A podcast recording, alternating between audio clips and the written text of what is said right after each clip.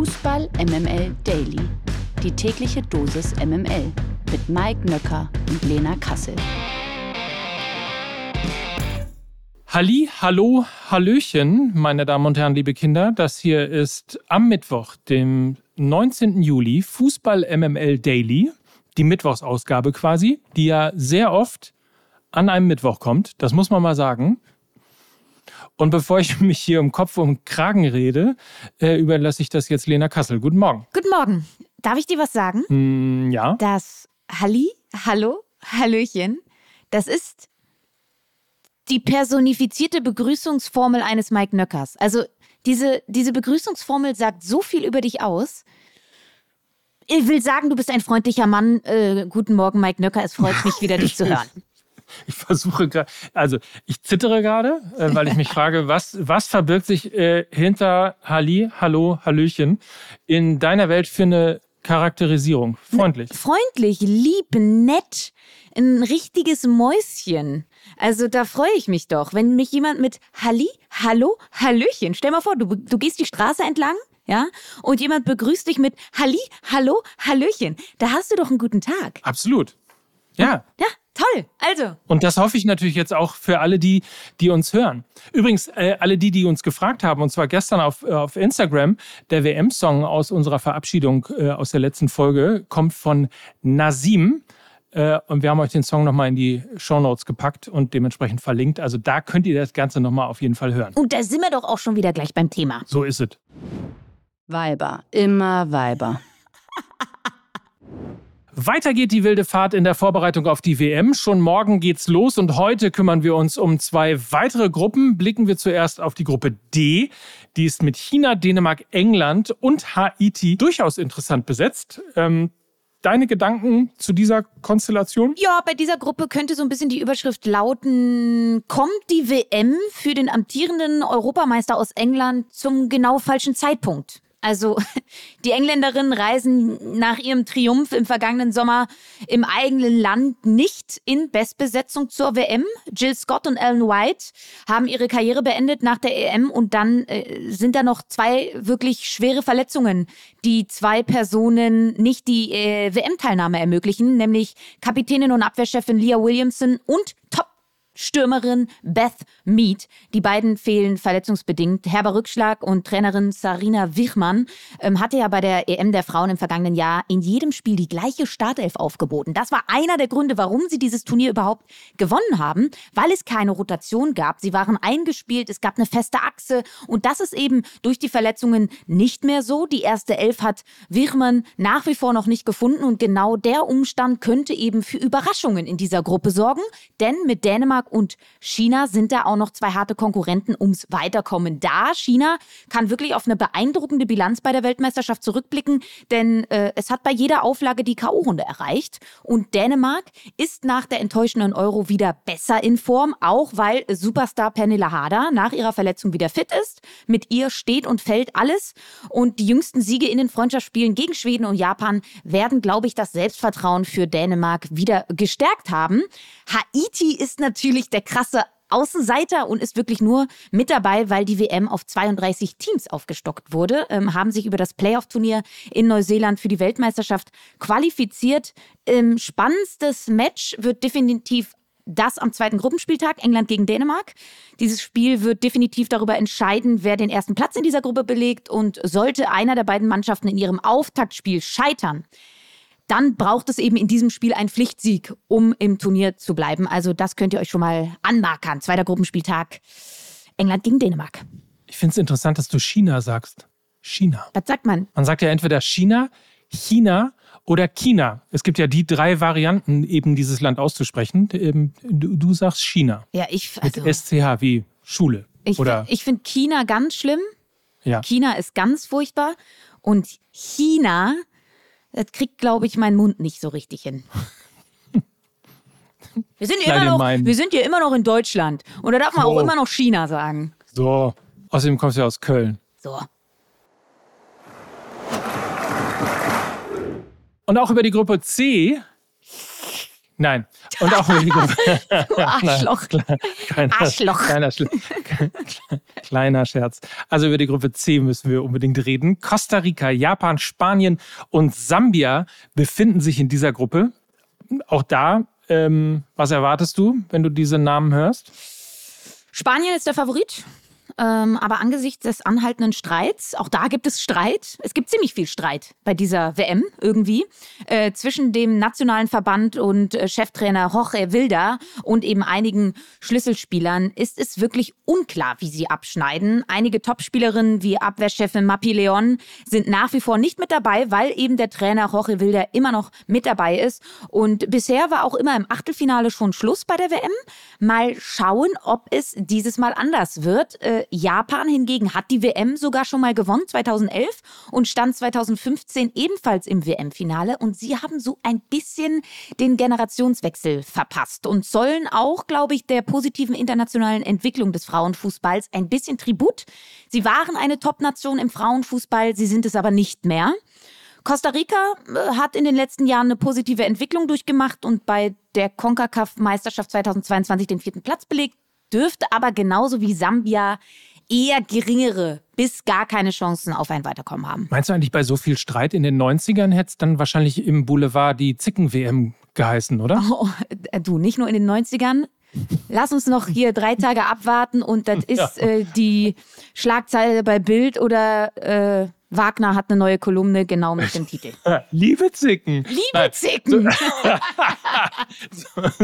Sag mal, hier, welche Spielerinnen übrigens äh, Stars und nicht Zicken, welche Stars sind denn in der Gruppe C und in der Gruppe D, die dir besonders auffallen und auf die wir besonders achten sollten? Äh, hab mal vier Namen rausgesucht. Äh, bei den Engländerinnen wird es sicherlich Kira Walsh sein. Äh, sie ist der Dreh- und Angelpunkt. Frisch gebackene Champions League-Siegerin mit Barcelona. Da hat sie gezeigt, was sie kann. Sie ist die Takt Taktgeberin bei den Engländerinnen. Sie bestimmt das Tempo und sie ist wirklich die beste defensive Mittelfeldspielerin der Welt, was Intelligenz und Spielgestaltung angeht. Äh, bei den Däninnen habe ich sie ja schon erwähnt, Pernille Harder, 30 Jahre alt und schon so lange im Fußball der Frauen mit dabei, aber es ist tatsächlich ihre erste WM und sie ist nach ihren Verletzungen endlich wieder in Topform. Funktioniert sie, funktioniert Dänemark, die Rechnung kann man so aufstellen. Kommen wir zu den Spanierinnen. Alexia Putellas. Ich glaube, vielen wird sie ein Begriff sein. Sie ist die sie ist einfach der größte Name im Frauenfußball. Und die Tatsache, dass sie erst im April nach einer zehnmonatigen Pause wegen einer Kreuzbandverletzung zurückgekehrt ist und ihr Comeback jetzt wirklich mitten in so einen mannschaftsinternen Streit kommt, ähm, das macht dieses Turnier für Alexia Putellas äh, wirklich sehr, sehr spannend und auch ein bisschen dramatisch. Dürfen wir gespannt drauf sein, wie sie damit umgeht. Und dann habe ich noch äh, eine junge Japanerin auf dem Zettel, Maika Hamano, die 19-jährige Stürmerin, ist wirklich das große große Talent im japanischen Fußball und wird in der nächsten Saison für den FC Chelsea spielen, hat zuvor in der schwedischen Liga für Furore gesorgt und die sollte man bei dieser Weltmeisterschaft auch auf dem Zettel haben. Der Knaller des Tages. Ab sofort heißt es an der Siebener Straße, sonnige Welt, wonnige Welt, hast uns für immer zusammengesellt, Liebe vergeht, Liebe verweht. Du weißt, worauf ich hinaus will? Selbstverständlich. Die Bayern haben gestern mehr oder weniger aus dem Nichts eine neue Personalie vorgestellt. Zum 1. September übernimmt der österreichische Sportdirektor Christoph Freund selbiges Amt, nämlich das des Sportdirektors. Der 46-Jährige wird also Nachfolger von Hassan Salihamidzic und kommt von Red Bull Salzburg, wo er acht Jahre lang ebenfalls als Sportdirektor tätig war. Bis September wird er diese Aufgabe auch noch für die Salzburger fortsetzen. Aber dann geht es eben los an der Sebener Straße. Direkt äh, Beendigung des Transfersfensters und dann geht's los. Freund oder Feind? Ähm, wie siehst du das? Wie stehst du dieser Verpflichtung gegenüber? Also wer noch kein Bild vor Augen hat, er sieht in etwa so aus wie die ältere Version von Jeremy Fragrance. Ähm, also vielleicht wird er so richtig überambitioniert mit einarmiger Liegestütze und weißem Anzug durch die VIP-Logen der deutschen Stadien tingeln. Who knows, würde ich mich drüber freuen.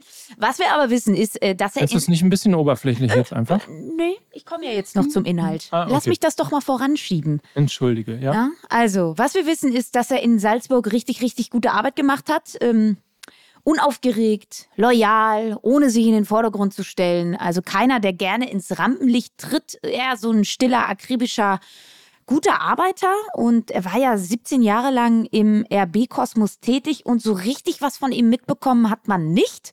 Und das, obwohl er ja zahlreiche Superstars aus Salzburg transferiert hat. Und Freund war seit 2015 bei den Roten Bullen eben in dieser Funktion tätig, löste damals Ralf Rangnick ab. Und in diesem Zeitraum haben weltweit nur zwei Vereine einen besseren Transfersaldo erzielt als Salzburg bei Salzburg steht ein Plus von fast 400 Millionen Euro zu Buche, ähm, unter anderem durch die Verkäufe von Sobosloi, Karim Adeyemi und Nabi Keita in Richtung Bundesliga. Das sorgte für richtig hohe Einnahmen. Ähm, ein Top-Transfer für den FC Bayern und ich würde sagen, die erste Personalentscheidung auf höchster Ebene, die ganz augenscheinlich nicht bei einer Schafskopfrunde zustande kam, sondern wirklich nach rein fachlichen Kriterien getroffen wurde. Und da kann ich nur sagen, das ist nicht mehr mein FC Bayern.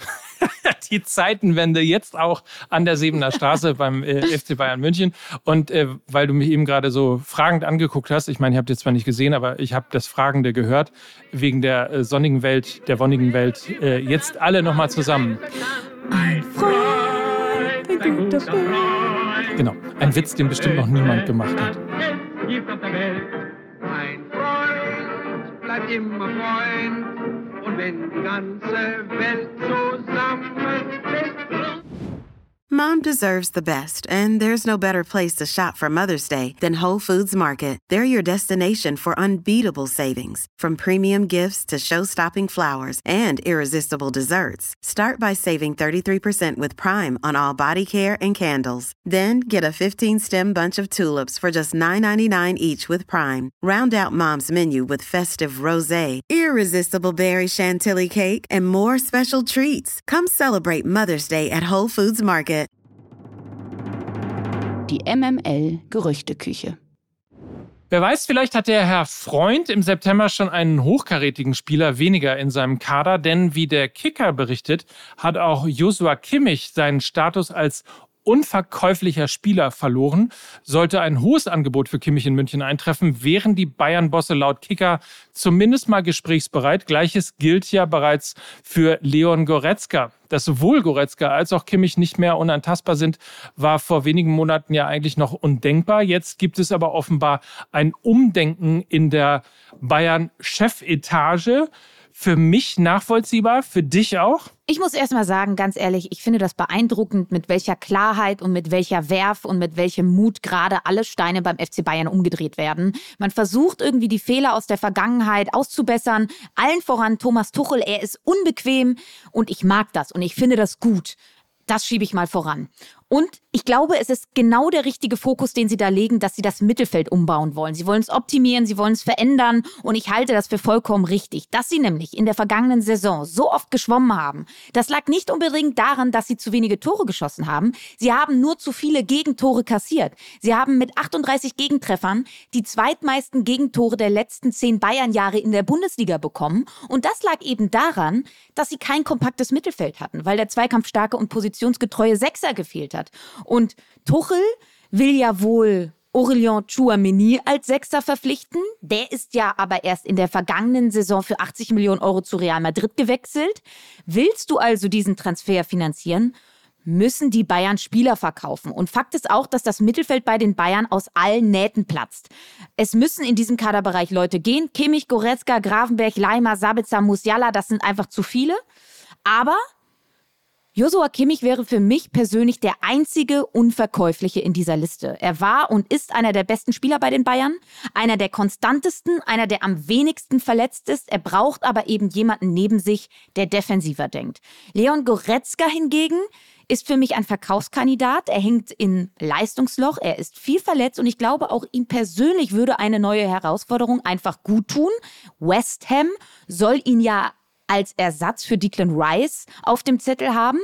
Und wenn man ihn verkaufen würde, dann hätte man eben auch Geld für Chouameni. Und neben Goretzka ist für mich auch Gravenberg einer der logischen Verkaufskandidaten, da auch beide um dieselbe Position kämpfen. Der Jüngere, also Gravenberg, will mehr spielen und der Ältere muss bei seinem Gehalt besser spielen. Das tut er äh, seit geraumer Zeit nicht mehr. Und Unabhängig davon glaube ich, wenn wir jetzt den Namen Aurélien Chouameni hören, ist das ein Transfer mit Perspektive endlich mal. Einer, der nachhaltig ist. Walker und auch Kane sind für mich Überbrückungstransfers. Aber das sind keine Spieler, die die Zukunft beim FC Bayern gestalten können. Von daher finde ich auch da den Gedanken von Thomas Tuchel komplett richtig. Ich würde aber eher Goretzka, eher Gravenberg als Josua Kimmich verkaufen. Übrigens, ähm, ähm, weil du von dir aus sozusagen auf äh, Tucham, oh, da muss ich aber noch üben, wie, bis ich den ausgesprochen du meinst habe. Chouameni? Chouameni, ist doch so einfach, ja. Also genau, weil nämlich äh, Kochi85 mich auf Twitter gefragt hat, äh, ob ich den mal durchrechnen kann. Ich bin ja jetzt Mike mit Aha. AI, ne? Ich werde ja jetzt zu vielen Transfers gefragt und habe gesagt, macht die Bayern klar besser. Auf seiner Position wäre die Nummer 1 in der Bundesliga. Echte Verstärkung, aber teuer. AI errechnet 119 Millionen Euro für ihn. Besser angelegtes Geld allerdings im Vergleich zu Kane. Also insofern, ohne dass wir uns abgesprochen haben, Aha. das ist ein bisschen Parallelslalom, was wir Sie hier hörten den Fabrizio Romano von Fußball MML Daily. Und noch ein Gerücht in etwas kleinerer Größenordnung. Werder Bremen beschäftigt sich nach Informationen der Deichstube mit einer Verpflichtung von Nadim Amiri. Der offensive Mittelfeldspieler möchte Bayer Leverkusen angeblich in diesem Sommer verlassen, um woanders mehr Spielzeit zu bekommen. Rund 5 Millionen Euro soll Bayer für den 26-Jährigen fordern. Stand jetzt sei das zu viel für die Bremer. Sie müssten also erst den ein oder anderen Spieler abgeben, um Amiri bezahlen zu können. Neben Werder soll nach Informationen von Sport 1 aber auch der VfB Stuttgart an Amiri interessiert sein. Das kommt überraschend.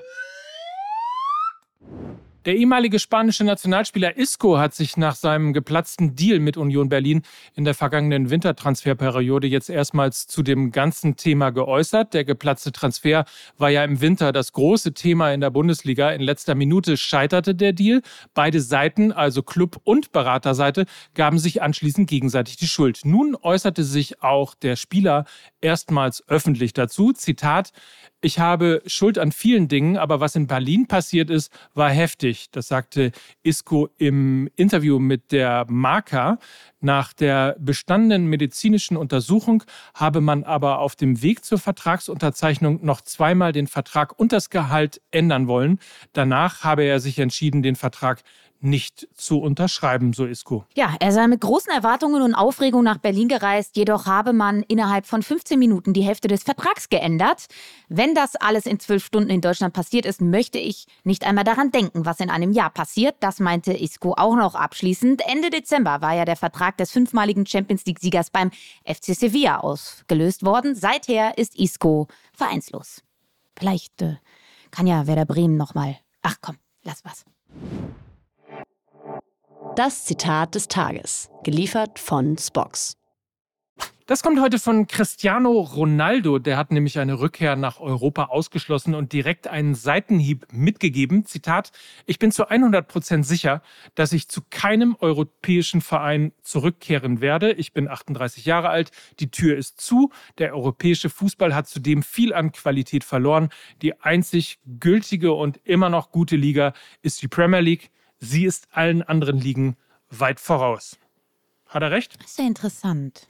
Es ist aber, ich frage mal, ich frag mal ähm, den Experten Mike Nöcker, das ist aber schon der Ronaldo, der vor kurzem noch bei so gut wie jedem europäischen Top-Club auf der Matte stand, weil er unbedingt verpflichtet werden wollte, aber keinen Abnehmer fand, ne? Das ist der doch. Du meinst der, der auch äh, zu Borussia Dortmund zum Beispiel wollte, weil er nochmal Champions League spielen wollte? Genau, also das ist doch der Cristiano Ronaldo. Es ist, glaube ich, also da der Cristiano steht, würde ich sagen, ja. Das ist interessant. Äh, Ganz interessant ist dann auch noch folgende Aussage. Die saudische Liga ist besser als die MLS. Ich habe die Tür geöffnet. Jetzt kommen alle Spieler hierher. In einem Jahr werden weitere Topspieler nach Saudi-Arabien kommen. Nun ja, Also letzteres, letzteres glaube ich auf jeden Fall auch. Ähm, aber es ist natürlich, also am Tag nach der Vorstellung von Messi in Miami ist das natürlich ein, äh, sagen wir mal so, es hat Geschmäckle. Geschmäckle hat auch ähm, ein etwaiger Transfer von Lucas Toussaint von Hertha zu Union. Darüber werden wir morgen sprechen, weil ähm, das muss ich erstmal verdauen. Da muss ich mir erstmal ein paar äh, Gedanken zu machen. So viel Juiciness mitten in der Woche, das äh, muss bis morgen warten. Ist das so, wie wenn Dennis Diekmeyer äh, quasi zum FC St. Pauli kommen würde? Also ist es. In etwa, ja. Das kann man miteinander vergleichen. Ja? Da hast Okay. du recht, ja. Verstehe. Verstehe. Ja, gut, dann erhol dich davon erstmal und dann reden wir morgen drüber. So ist es. War schön. Ja? Schönen Tag euch. Mike Nöcker. Und Lena Kassel für Fußball MML. Tschüss. Bye, bye. Dieser Podcast wird produziert von Podstars bei OMR.